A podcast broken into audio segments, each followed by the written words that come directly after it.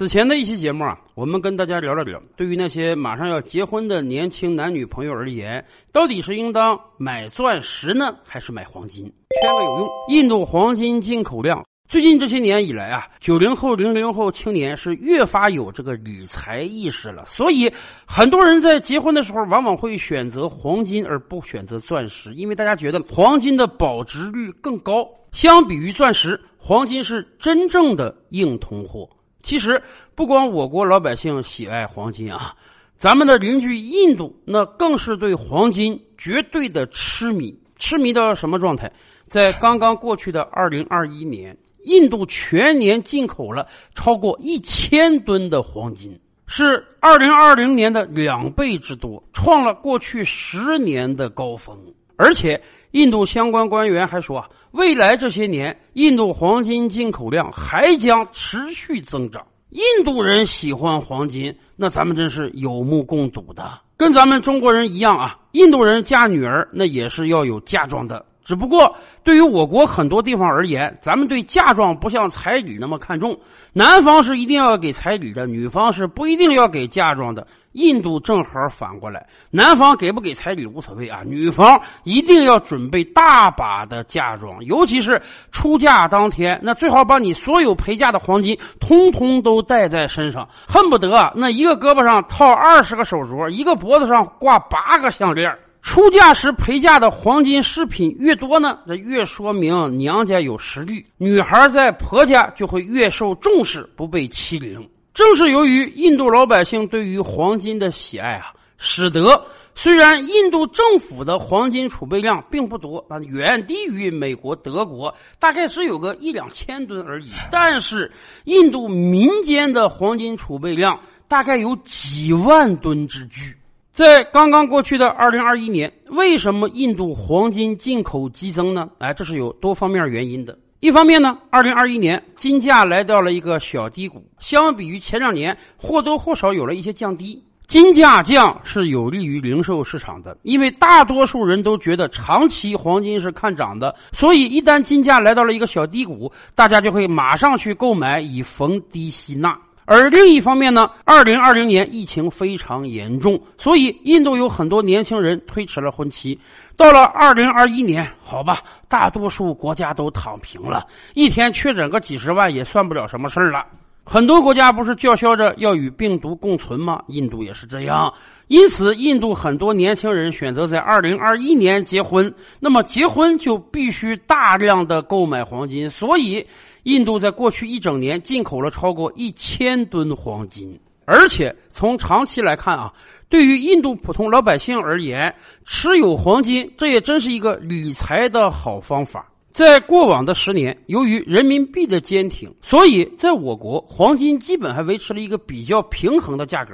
今天，上海黄金市场交易所每克黄金以人民币计价，大概是在三百六到三百八之间。可是，印度货币在过往十年那可是贬值啊！十年前一美元能兑换大概四十多五十卢比，现在一美元能兑换七十多快八十卢比了。所以呀，以印度本币卢比计价的黄金，在过去几年是大幅上涨的。因此，对于印度普通人而言，购买黄金那也是一个不错的理财方式了。然而，对于印度政府而言，民间大量的黄金消费啊，不一定是个好事为什么？我们给大家简单算笔账啊，在过往的二零二一年呢，印度经济出现了高达一千五百亿美元的贸易逆差。以前的节目我们就讲过，在印度国内有很多人是叫嚣要抵制中国商品的，他们担心中国人把他们的钱赚了。但是他越叫嚣抵制，哎，越大量从中国进口商品，因为不从中国进口，他实在无法从其他国家进口。与华贸易使印度产生了巨大的逆差，而与此同时呢，印度每年要花超过五百亿美元在国际市场上买黄金。换句话讲，印度的贸易逆差有三分之一是进口黄金造成的。我们都清楚啊，对于新兴国家而言，贸易顺差是很重要的。你能有大把的贸易顺差，说明你可以从别的国家身上赚到钱，你的经济是不断向上发展的。过往的日本、韩国，今天的我国，甚至东南亚的越南，走的都是这样一条路。承接发达国家的生产线，利用自身的人力优势发展工业生产，然后把商品卖到全球去赚贸易顺差。可是很显然，对于印度而言，自己出口的商品还没赚到什么钱呢，每年光这个黄金贸易就要损失掉五百亿美元。甚至为了抑制民间的黄金消费啊，印度政府对黄金还是征高关税的。什么意思？出口商你要把黄金出口给印度，印度政府是要收税的，这个税率还不低呢。可是我们清楚啊，黄金它有几大特点：密度高。体积小，单位体积的价值特别高，而且黄金是一般等价物啊，极易于变现。黄金在全球的价格实际上是趋于统一的，所以印度政府加征高关税，就使得黑市交易猖獗，有很多人要费尽心思把黄金走私到印度。当然，除了有人把黄金走私到印度之外，还有人把黄金走私到日本。日本倒是不收黄金关税啊，但是日本有消费税，日本的消费税高达百分之十，你购买黄金饰品也要交这个税，所以这就有了套利空间呀。有很多人哎，通过各种的方式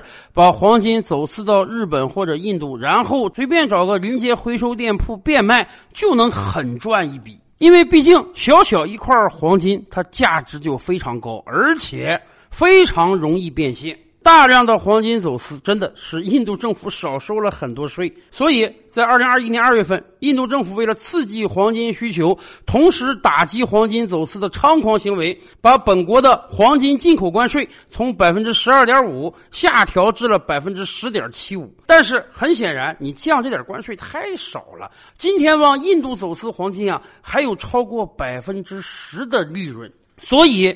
黄金的走私，印度政府是屡禁不止的。其实，印度民间对于黄金的大量囤积啊，还有一个副作用，那就是国家大量的外汇、大量的钱财被白白的浪费了。银行的钱啊，是要流动起来才对经济有益的。好比说，我们普通人把一万块钱存到银行，一百个普通人就存了一百万。银行把这个钱贷款给企业，企业进行生产，再把利息支付给银行，银行再把利息支付给我们普通人。于是，这个经济链条上的每一个个体都赚到钱了。个人有了利息收入，银行有了利差收入，企业获得了资金，可以扩大再生产，迅速的发展起来。我国经济为什么这几十年来能够一飞突起？有很重要的一个原因就是啊，中国人的储蓄率特别高，这使得我们的工业企业发展有了非常强健的资金基础。可是印度不是这样啊，印度普通老百姓购买黄金的主要作用是用于结婚。一年进口呢接近一千吨黄金啊，有五百吨是被打造成了各种各样的首饰。然而，咱们也清楚啊，这个结婚的嫁妆那是有着特殊含义的，没有极其特殊的情况，那是不可能变卖的。那一定是在家里压箱底儿的存在。对于一个家庭而言啊，或多或少有一些黄金首饰，代表着家庭比较富足，同时呢，也是一个避险的产品。可问题是，这笔资金也就彻底沉淀了起来。印度民间的黄金交易啊，很不活跃，大多数老百姓买来黄金那是永远的珍藏起来的，这可就是个问题了。你想啊，你如果家里有十万人民币的话。你是不会给它换成现钞放到床底下藏着的，你一定是要给它进行一定的投资的，要么银行存款，要么买理财，要么买基金、买股票。对于你个人而言呢，这是资产的保值升值；对于国家而言呢，你这笔钱没有变成一笔死钱，你这笔钱进入到了整个经济循环中去，对国家经济也是有帮助的。可是印度普通老百姓把黄金买到手之后呢，那就是放床底下，永远的藏起来了，藏个三五十年呢都是短的，甚至人死了之后都要把这个黄金移交给下一代。那很显然，下一代也不会马上把这个黄金变卖啊。于是买黄金这笔资金就彻底的沉淀下来了。除了因为通过膨胀，黄金不断的有一点点升值之外，那几乎是没有任何资产的保值增值了。更关键的是，对于全社会而言，这笔资金也沉淀下来了。这笔资金不会像存款理财那样被借给其他企业用于生产，来创造更大的价值。这笔资金彻底就被锁死了。每一年印度都要进口大概五百亿美元以上的黄金，这其中有大概百分之九十会长久的停留在印度老百姓的首饰箱中、保险柜里、床底下，无法再进入到经济循环之中而创造更大的价值。所以，对于印度而言啊，民间天量的黄金消费，那还真是一个甜蜜的负担啊！照理拍案，本回书着落在此。欲知大千世界尚有何等惊奇，自然是且听下回分解。